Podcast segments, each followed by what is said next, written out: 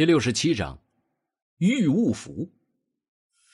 呃，你居然敢这啊老大，我的胳膊啊，老大，这替我报仇！两个人凄惨的大叫着，骨头折断的巨大痛苦让他们痛不欲生。放心。接上去之后还能用，等下还有用到你们的地方，好好珍惜这次机会，不然下次命就没了。说着，他在两个人的胳膊上一拍，又是两声巨大的惨叫，让两人忍不住在地上打滚儿。不错呀，啊，你的身手非常不错，我很欣赏你。可惜你对力量一无所知，接下来就让你见识一下真正的力量吧。说着，他手中的钢刀上发出了白色的光芒，然后朝着楚风的方向冲了过来。去死吧！带头大哥看到楚风不闪不避，眼中闪过了快意的神色。这个工厂原本的工人们是带有盲从性的。老板振臂一呼，大家就纷纷跟从。然而他却觉醒了异能，于是他就把自己当成了天选之子。第一件事就是反抗，把老板和他身边的人全部杀光，然后带着身边的弟兄们占领了这里。在末世里，拳头就是力量，他的刀就连金刚都能斩断，更何况一个普通人呢？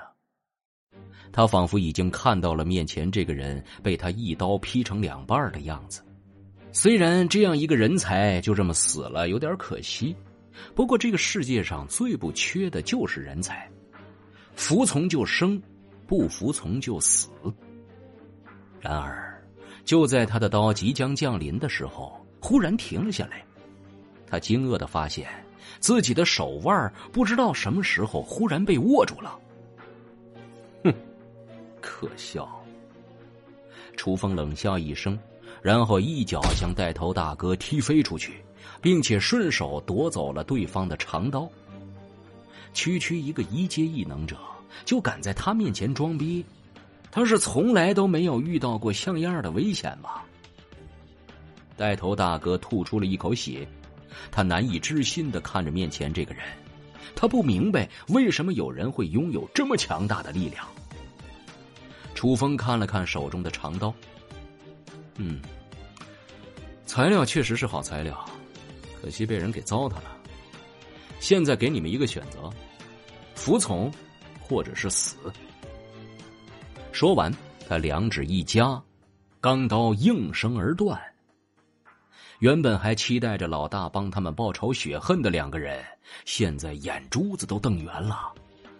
周围的工人们立刻纷纷跪倒在地上，开口道：“饶命啊，大哥饶命啊！我我们一切都听你的啊！你要我们干什么，我们就干什么啊！” 就连身为觉醒者的带头大哥都倒下了，他们还装着有骨气有什么用啊？赶紧跪呀，不然就是一个死字儿，人家两根手指就能把钢刀给夹断。杀死他们简直是易如反掌。楚风忽然眼中一冷，身体一个回转，将手中的钢刀投射而出。众人朝着钢刀飞去的方向看去，只见一个鬼鬼祟祟、正准备逃跑的人，就这样被一刀钉在了大门上。这样令人头皮发麻的手段，更是吓坏了他们。他们纷纷大叫道：“ 大哥！”我们跟他没关系啊！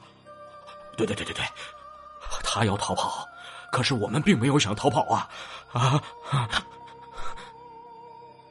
楚风来到带头大哥跟前，嘲笑道：“哼，你说我对力量一无所知，那你到底见识过多少觉醒者呢？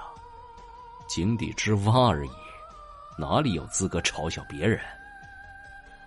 这时，这些小弟们纷纷聚在楚风身边。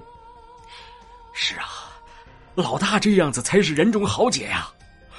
我们也是被他胁迫了，才跟着他的。我们之前很多工友都被他给破坏了，啊，就连玩弄女人都是他逼着来的。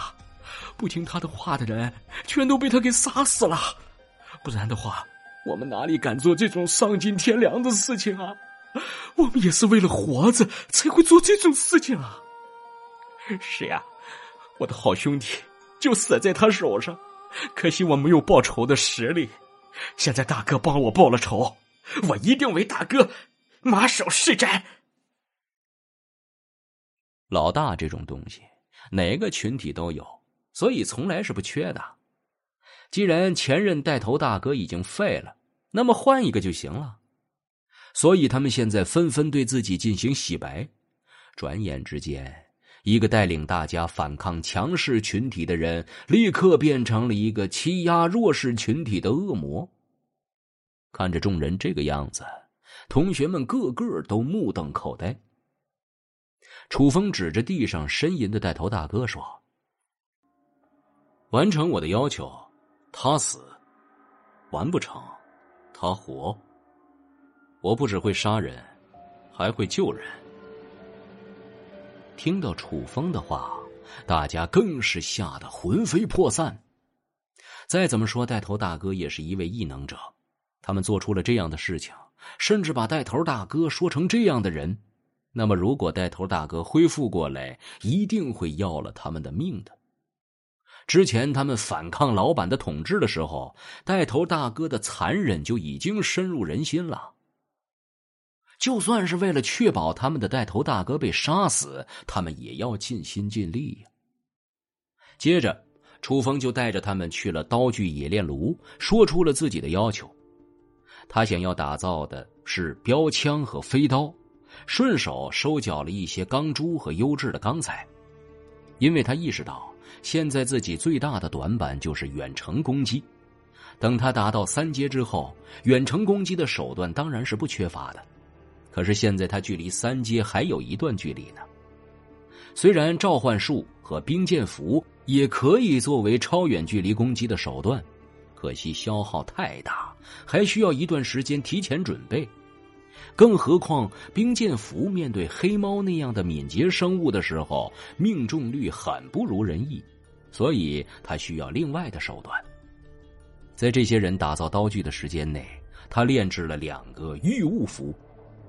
这是一个让自己短时间内拥有操纵物品能力的元符，配合标枪和飞刀可以起到奇效。就算伤害有些不尽如人意，起码作为掩护作用的时候，可以提高一下冰剑符的命中率。他要做这些准备，也是因为他这一路上遇到的危险实在是太多了。如果每个人都能遇到这么多的危险，那么不到一个月的时间，整个世界都活不下来多少人了，起码他遇到的这些张子清的同学们，都应该在第一时间内就死完了，根本就活不了这么久，也活不了这么多集呀。所以他怀疑自身是不是具备了某样特殊的东西，可以吸引危险。毕竟就连重生这么离谱的事情都发生在自己身上，自己身上多一个吸引危险的能力，又有什么可奇怪的呢？本集播讲完毕，感谢您的收听。去运用商店下载 Patreon 运用城市，在首页搜索海量有声书，或点击下方链接听更多小说等内容。